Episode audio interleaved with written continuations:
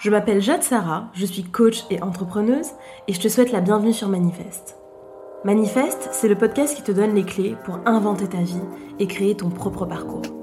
Ensemble, on va explorer, témoigner et s'inspirer. Le but de ce podcast Permettre à chacun de se connecter à son identité profonde et de se réaliser dans son plein potentiel. C'est parti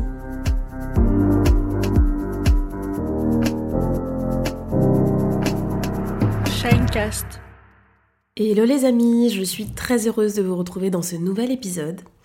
Aujourd'hui, on va parler d'un sujet qui me passionne, qui m'intéresse, qui me questionne, à savoir celui de la réussite. Pourquoi? Parce que la réussite fait partie de ces concepts finalement qui n'ont de réalité et de poids que par rapport à la vision que l'on en a. C'est pas un absolu, c'est toujours relatif la réussite. C'est toujours lié à notre éducation, à la perception que l'on a du monde, des autres, à la manière dont on a été euh, conditionné avec nos professeurs, etc. Donc ça m'a toujours passionné vraiment de chercher à comprendre qu'est-ce qui motive l'envie de réussir, qu'est-ce qui définit la réussite, qu'est-ce qui lui donne corps, qu'est-ce qui la nourrit, etc., etc. Donc on va essayer d'explorer euh, cette notion ensemble aujourd'hui, puis je vais vous partager un petit peu ben, là où j'en suis par rapport à cette notion. Si je remonte un tout petit peu en arrière, c'est vrai que on pourrait dire que j'ai toujours été quelqu'un de très ambitieux, assez obnubilé par la réussite. Donc d'abord, euh, enfant à l'école, ça se manifeste par la volonté d'être première de classe, par la volonté d'avoir toujours les meilleures notes, par euh, ensuite quand tu fais des activités extrascolaires, que ce soit de la danse, de l'équitation, du tennis, peu importe, la volonté d'être la meilleure du groupe, lorsqu'il y a des compétitions ou des spectacles, de particulièrement briller. Donc moi, la réussite, pendant toute mon enfance, ça ressemblait à ça. Être la meilleure, sortir du lot, récolter des compliments, être particulièrement douée et talentueuse aux yeux des autres notamment et il n'y avait pas du tout un rapport intime et personnel à la réussite. La réussite passait forcément par l'objectivation de cette réussite par les autres. La réussite était forcément le fruit de tous ces feedbacks positifs, de tous ces strokes, comme on dit en, en analyse transactionnelle, des strokes, c'est en fait les manifestations d'autrui, de ce que tu fais bien d'une certaine manière. Et ça vient comme ça te booster, te donner des shots en fait de, eh bien, de dopamine déjà, de plaisir, de reconnaissance sociale, etc. etc.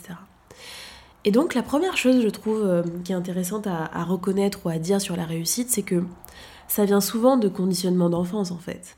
Ça vient souvent de ce que tu as intégré, notamment par rapport à tes parents, parce que quand on est enfant, on cherche l'amour de ses parents à tout prix, comme étant bien comme étant valable pour eux. Donc finalement, cette réussite, ou en tout cas la perception que l'on va en avoir tout au long de sa vie, si on ne fait pas un travail profond de déconstruction et de compréhension de soi, va être le fruit de la manière dont les parents estiment que c'est une réussite. Donc si tu as des parents qui sont particulièrement sensibles, par exemple, à la réussite sociale, qui sont particulièrement dans une forme de représentation sociale, tu vas être complètement conditionné par ça. À l'inverse, si tu as des parents euh, beaucoup plus bohèmes qui vont vraiment placer la réussite euh, par rapport à la liberté de jouir de son temps et de son organisation, ils vont estimer que la réussite ressemble à, par exemple, euh, des carrières beaucoup plus créatives. je pense notamment aux familles d'artistes qui voient tous les métiers du tertiaire, les métiers de bureau, etc., comme vraiment quelque chose de très aliénant. Donc ces quelques exemples-là nous montrent à quel point tout part de l'enfance et tout part vraiment de la manière dont on a été euh, éduqué. D'ailleurs, cette éducation, et j'en parle dans le Manifeste Journal, donc, qui est euh, mon, livre, qui est en fait un outil d'auto-coaching qui permet à travers des exercices de journaling, euh, des références de philosophie, etc., de, de, mener une introspection assez profonde. Il y a un exercice qui s'appelle l'exercice des drivers, qui est en fait un, un test qui vient également de, de l'analyse transactionnelle et qui permet en fait d'identifier quels sont nos drivers, à savoir nos croyances de fond. Il y en a cinq qui sont donc soit parfaites, soit fortes, fait plaisir, fait vite et fait des efforts. Je les ai féminisés parce que je parle en mon nom. Euh, et puis vous me pardonnerez, hein, la majorité des mots sont, sont au. Mais qui sont vraiment en fait des croyances de fond qui vont vraiment driver, donc guider l'ensemble de nos comportements. Et donc en fait, d'en prendre conscience, c'est extrêmement puissant parce que ça permet de comprendre et c'est vraiment euh, genre waouh, quand on fait ce test, souvent il y a une espèce de purée, mais tout s'éclaire en fait. Je comprends tellement mieux comment je fonctionne parce que on se rend compte à quel point ces petites injonctions qui sont nées vraiment euh, très très tôt dans notre vie, eh bien sont limitantes en fait, sont, sont vraiment des croyances limitantes et à quel point elles peuvent nous aliéner et à quel point elles ne nous rendent pas libres de prendre des décisions choisies, de prendre donc de vraies décisions.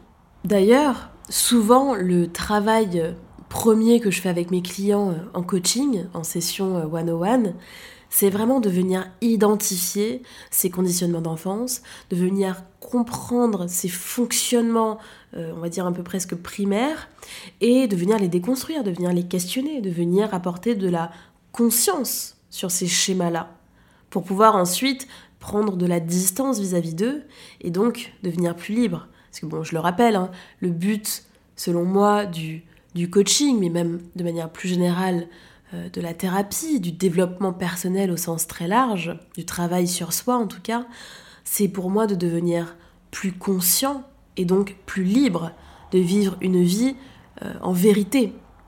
Et donc, pourquoi c'est important de redéfinir la notion de réussite? C'est parce que une fois que l'on se l'est vraiment approprié, que l'on a redéfini cette notion pour soi, eh bien ça permet de ne pas se perdre en fait.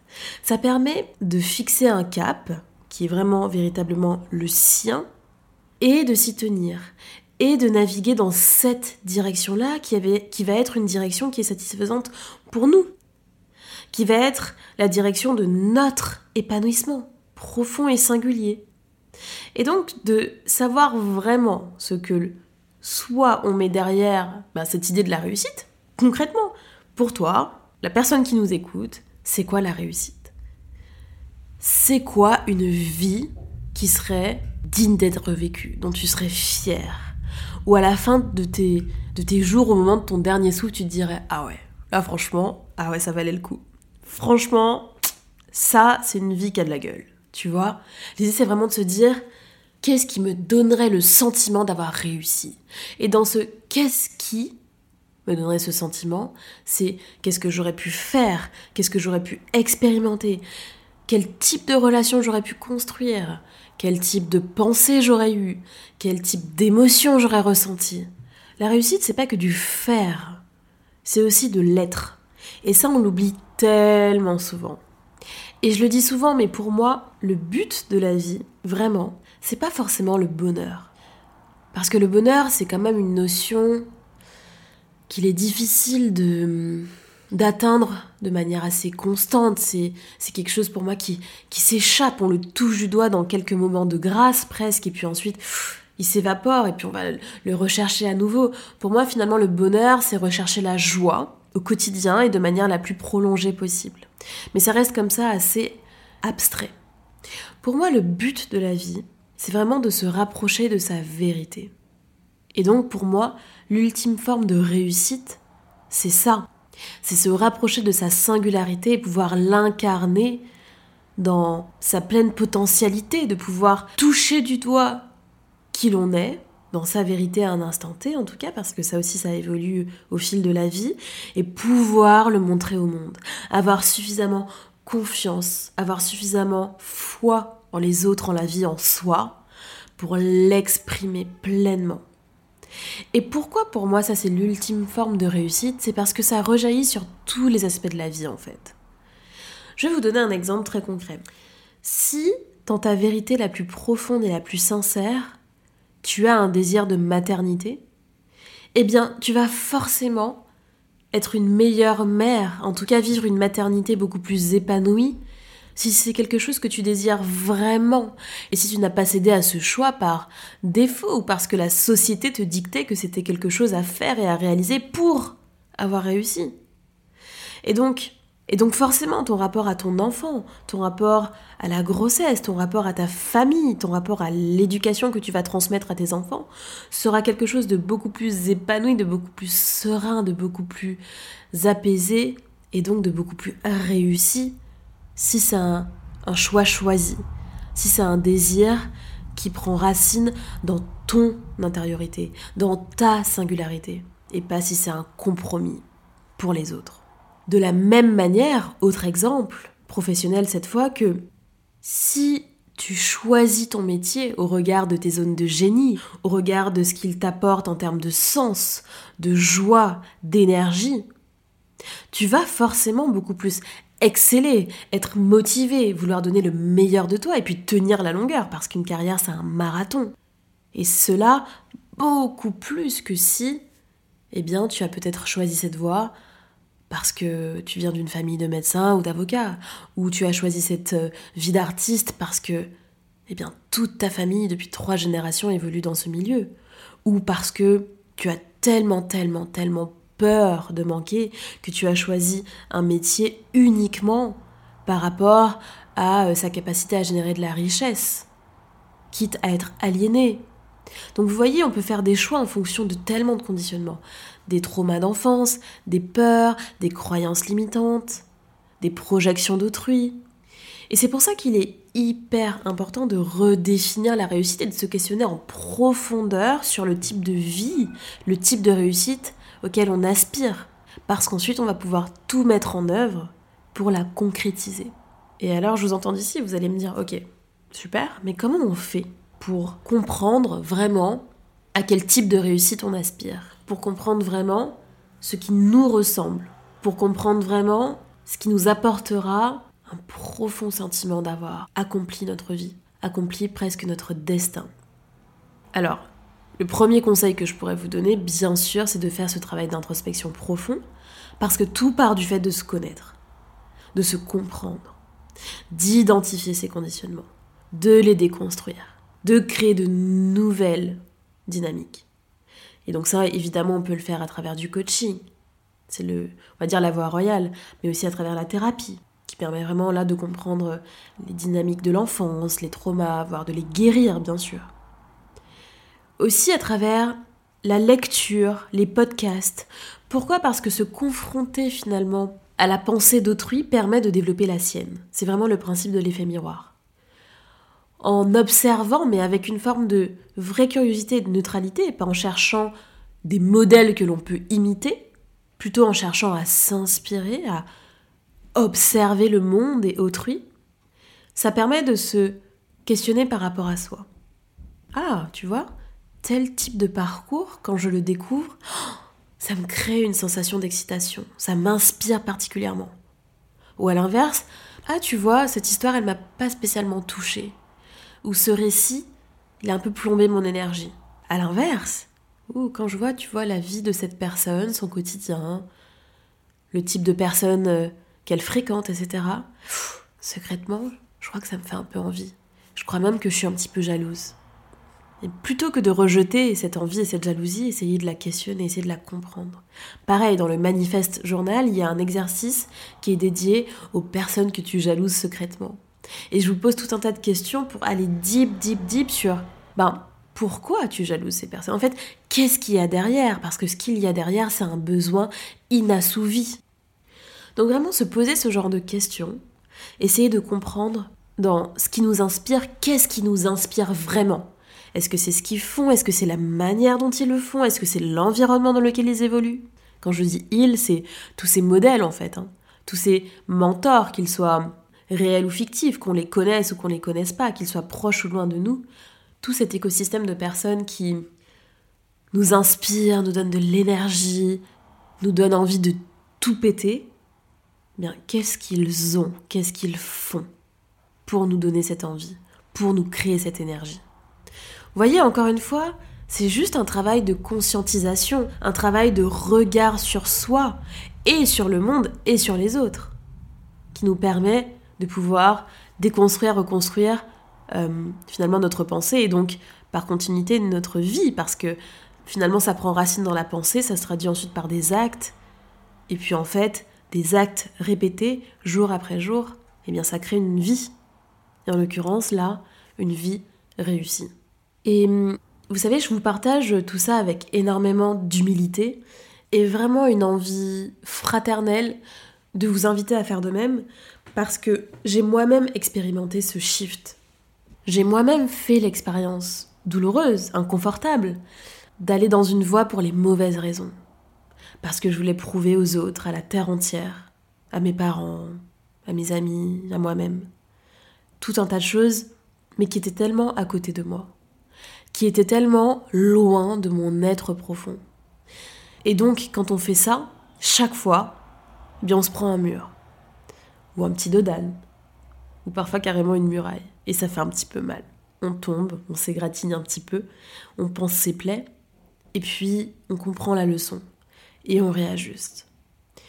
Et c'est tellement bon, c'est tellement libérateur, c'est tellement puissant quand enfin on réajuste tellement qu'on finit par se sentir pleinement et profondément à sa place. Et ça, en tout cas de mon expérience, c'est le plus grand sentiment de réussite qui soit. On a fait un live il y a quelques jours sur Instagram et justement on me posait cette question, c'est quoi ta plus grande réussite? Eh bien sincèrement, ma plus grande réussite, c'est de me sentir à ma place. C'est de sentir que avec ce que je suis en sincérité, avec mes talents, ma personnalité, mon why, mes aptitudes, mon environnement, mon identité, mon métissage, tout ce que je suis dans ma pluralité, je suis au bon endroit en train de faire exactement ce qu'il faut que je fasse. Est-ce que ça pourra évoluer? Bien sûr. Est-ce que cette place elle est mouvante? Bien sûr. Mais à l'instant T où je vous parle, je voudrais être nulle par ailleurs.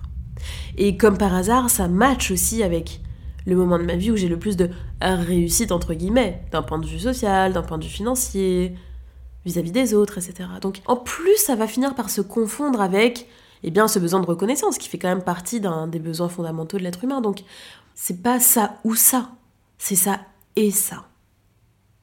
Mais ce et ne sera rendu possible que quand on va vraiment embrace son vrai potentiel et qu'on va oser le porter au monde qu'on va identifier en soi quelle est réellement sa lumière et qu'on va oser la faire rayonner sur les autres. Et donc, vraiment, mon expérience m'a montré qu'il n'y a rien de plus puissant et de plus libérateur que de faire ce travail de redéfinition de la réussite, d'autant plus pour les profils qui sont particulièrement ambitieux, qui sont tellement rêveurs et qui, purée, ils ont des envies et, des projets, ils, sont, ils sentent ce feu à l'intérieur d'eux-mêmes mais ils savent pas comment l'exprimer. Et, ce feu, tant qu'ils sont entre guillemets à côté d'eux-mêmes et qu'ils n'ont pas trouvé leur voix ou leur talent, comme ils disent, ben ça les brûle, ça les consume, au lieu de les porter et de les faire décoller comme une fusée. Et donc c'est ça, avec ce podcast, que j'ai envie de vous inviter à faire, c'est, attendez, avant de partir bille en tête dans une direction, dans une forme de réussite qui ne serait pas forcément la vôtre, posez-vous ces questions de fond. Prenez le temps de penser et créer le visage de votre réussite. C'est vraiment de tout mon cœur ce que je vous souhaite et j'espère sincèrement que ce podcast aura contribué eh bien, à, le faire, aura contribué à créer voilà, la petite étincelle pour que vous ayez euh, eh bien, ce désir hein, de redéfinition, de, recréation, de réinvention de ce qu'est la réussite et puis que ça vous aidera euh, eh bien, à passer à l'action euh, vis-à-vis de celle-ci. Si cet épisode de podcast vous a plu, n'hésitez pas à nous laisser un petit avis ou 5 étoiles sur la plateforme de podcast que vous utilisez, ça nous fera super plaisir. Nous on se retrouve la semaine prochaine pour un nouvel épisode de Manifeste et puis d'ici là, prenez soin de vous. Ciao